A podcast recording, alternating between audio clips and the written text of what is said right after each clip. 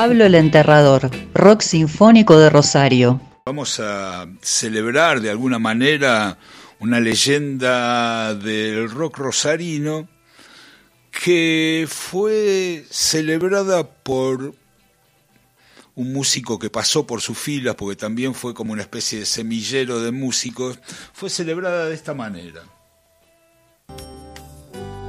Pero algo mío se quedó en sus calles. Hay un duende que en las madrugadas canta con mi voz. Y cruzando Echesor tu aquel sueño de mi adolescencia que atrapó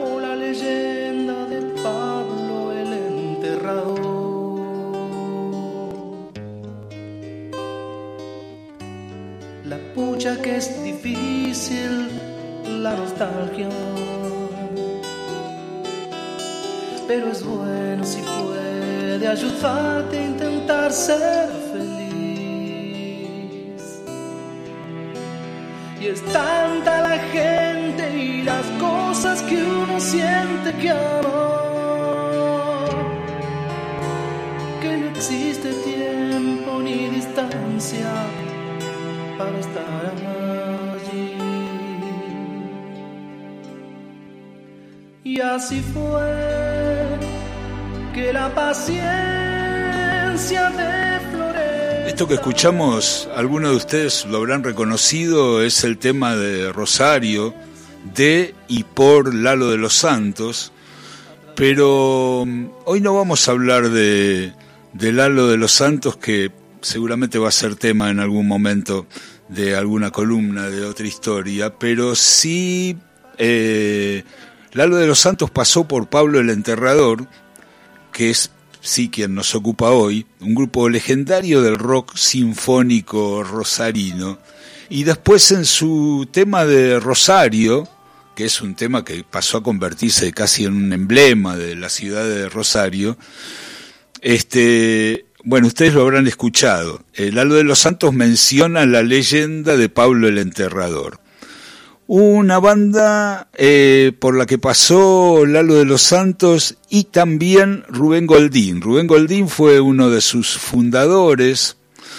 Eh, tanto Lalo de los Santos como Rubén Goldín dejaron en un momento Pablo el Enterrador y se fueron a, a Buenos Aires para integrarse a una banda también medio legendaria, justamente legendaria porque no llegó a grabar, de Raúl Porcheto que se llamó Reino de Munt, una, una banda por la cual también pasó el guitarrista Gustavo Basterrica. Eh, esa banda, bueno, en su momento eh, medio que estaba este, adelantada a su tiempo y no consiguió sostenerse, tanto Lalo de los Santos como Rubén Goldín volvieron a Rosario. Lalo de los Santos eh, siguió una carrera como solista hasta su fallecimiento muy joven.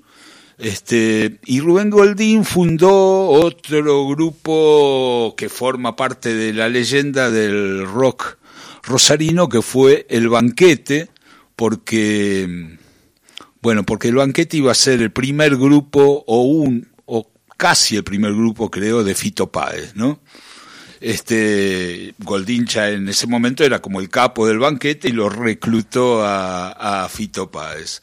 Todo esto para hablarles un poco de la leyenda de Pablo el Enterrador, una banda que, bueno, que tuvo eh, numerosas formaciones, numerosos músicos pasaron por sus filas, eh, podemos mencionar a Jorge Antún, Coqui Antón, Juan Carlos Sabia, bueno, los que le mencioné, Rubén Goldín, Lalo de los Santos, Moy Ederi, José María Blanc y Marcelo Sali. Finalmente llegaron a su primer álbum que salió en el 83 y la formación esta que sería un poco la formación clásica, la del primer álbum que se llama Pablo el Enterrador, eh, era con Jorge Antún en teclados, Marcelo Sali en batería, José María Blanc en guitarras y Omar López en teclados. Eh, este disco pasó una cosa bastante eh, no sé si decir usual o inusual, porque es una, es una historia que se repite muchas veces. Disco que no tiene repercusión en su momento y después, años después, se transforma en una leyenda. Como hay muchos fanáticos del rock sinfónico y progresivo en muchos lugares del mundo, Pablo el Enterrador, por ejemplo, es muy famoso en Japón, justamente por este disco, que además otra de las leyendas decía que se grabó en el 79 y salió en el 83, después se desmintió eso, en realidad lo grabaron en el 82 y, y salió unos meses después, en el 83, pero fíjense que esta fecha está un poco desplazada de la, de la época de auge del rock progresivo, del rock sinfónico, que fue en realidad la primera mitad de los 70. Eso significa que Pablo el Enterrador incorporaron ya un sonido más moderno, un sonido que tenía mm, alguna reminiscencia del Génesis, pero ya del Génesis, bueno, del primer Génesis con Peter Gabriel, pero también el Génesis ese de la era Duque, con, con otros con sonidos más, entre comillas, modernos, de, sintetizadores y todas esas cuestiones.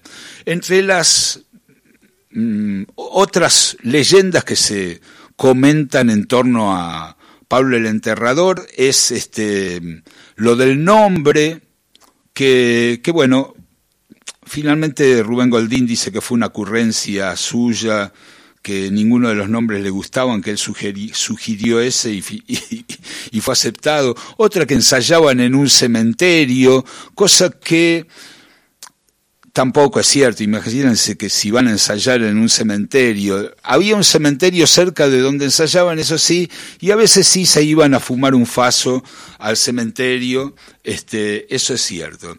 La cuestión de que, bueno, eh, el uno, el tecladista, que era un poco el líder de, de Pablo el Enterrador, que es Jorge Antún, que le decían el turco Antún, falleció hace unos años, pero sin embargo, este, eh, dos de los integrantes, los dos integrantes sobrevivientes, Marcelo Sali y José María Blanc, hicieron eh, ayer en Rosario un recital de Pablo el Enterrador festejando los 50 años de Pablo el Enterrador porque salió el álbum más o menos a esta altura en julio del, del 83 y convocaron algunos de los músicos que habían pasado por Pablo el Enterrador, entre ellos Rubén Goldín, que preparó un repertorio de la época en que él estuvo por Pablo el Enterrador, que nunca fue grabado ni, ni mucho menos este, editado. Vamos a escuchar cómo sonaban esto Pablo el Enterrador con su disco clásico del 83 con el tema Carrusel de la vieja idiotez.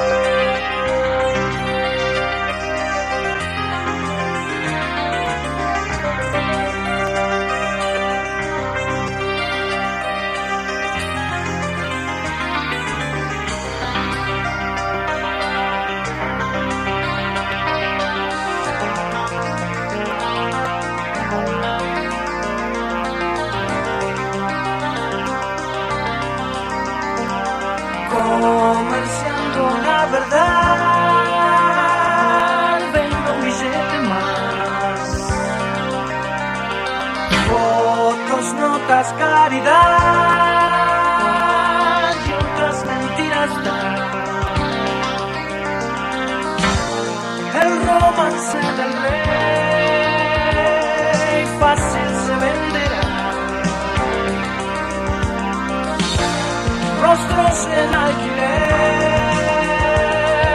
y no los temes.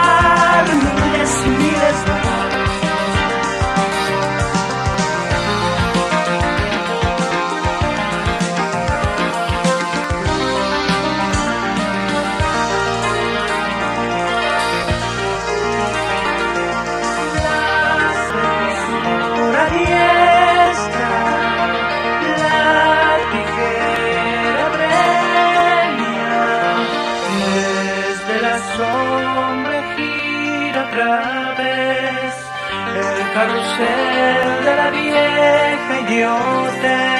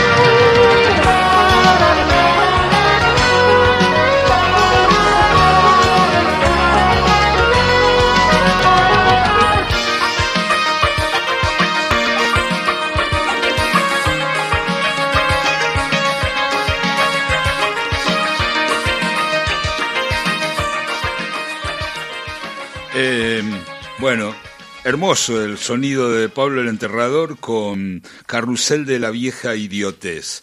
Salió una entrevista muy linda en página 12 con Blanc y Sally, los, los integrantes que armaron este concierto de celebratorio de los 50 años que hablan un poco.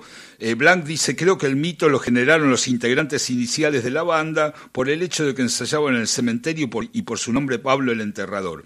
En 1973 es la etapa inicial donde se forma el estilo de la banda, tratando de fusionar la música clásica con el rock influenciado por Jethro Tull. Por los años 79-80 la banda contaba con un estilo propio que sería el rock sinfónico que, hace, que hicimos actualmente. Eh, Sally dice, eh, dice, creo que en alguna medida quedó instalado que en Rosario hay una banda bastante misteriosa y que solamente aparecía muy eventualmente a tocar. Y eso generó como una tensión particular para la movida, para lo que era en ese momento. Se siguió sosteniendo y cambió su formación y luego el primer disco se transformó en un disco de culto. Así se fue dando el hecho de que mantuvo siempre un sello propio en la forma de encarar los estilos, ya sea netamente sinfónico o con alguna reminiscencia folclórica como en el segundo disco. Creo que de alguna manera la gente siempre se identificó con eso, de mantener la esencia sinfónica, más allá de que los instrumentos fueron cambiando.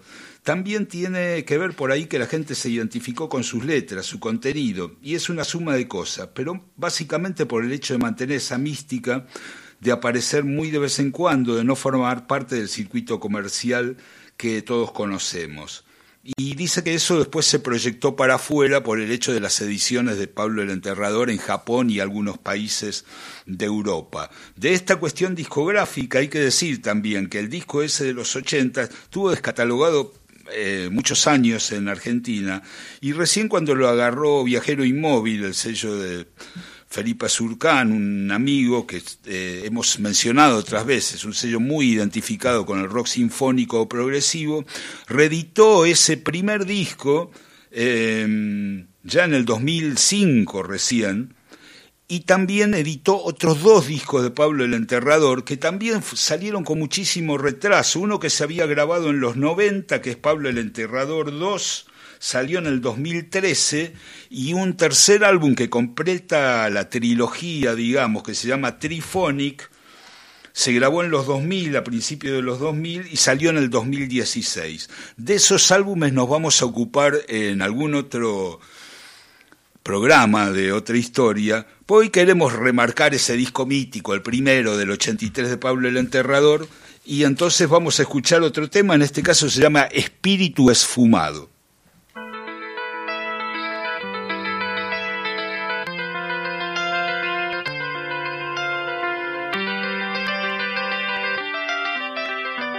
Cuando sanan mis ideas, cuando acaba mi paciencia, sangro yo. Porque mi carne es carne, porque mi boca no puede decir mi voz. Nuestra búsqueda se acaba y no empezó. Porque mi queja se pierde, porque no parece y sin futuro estoy que se escapa y se esconde de mis secas manos con mi piel y voz. Pasan días que son solo una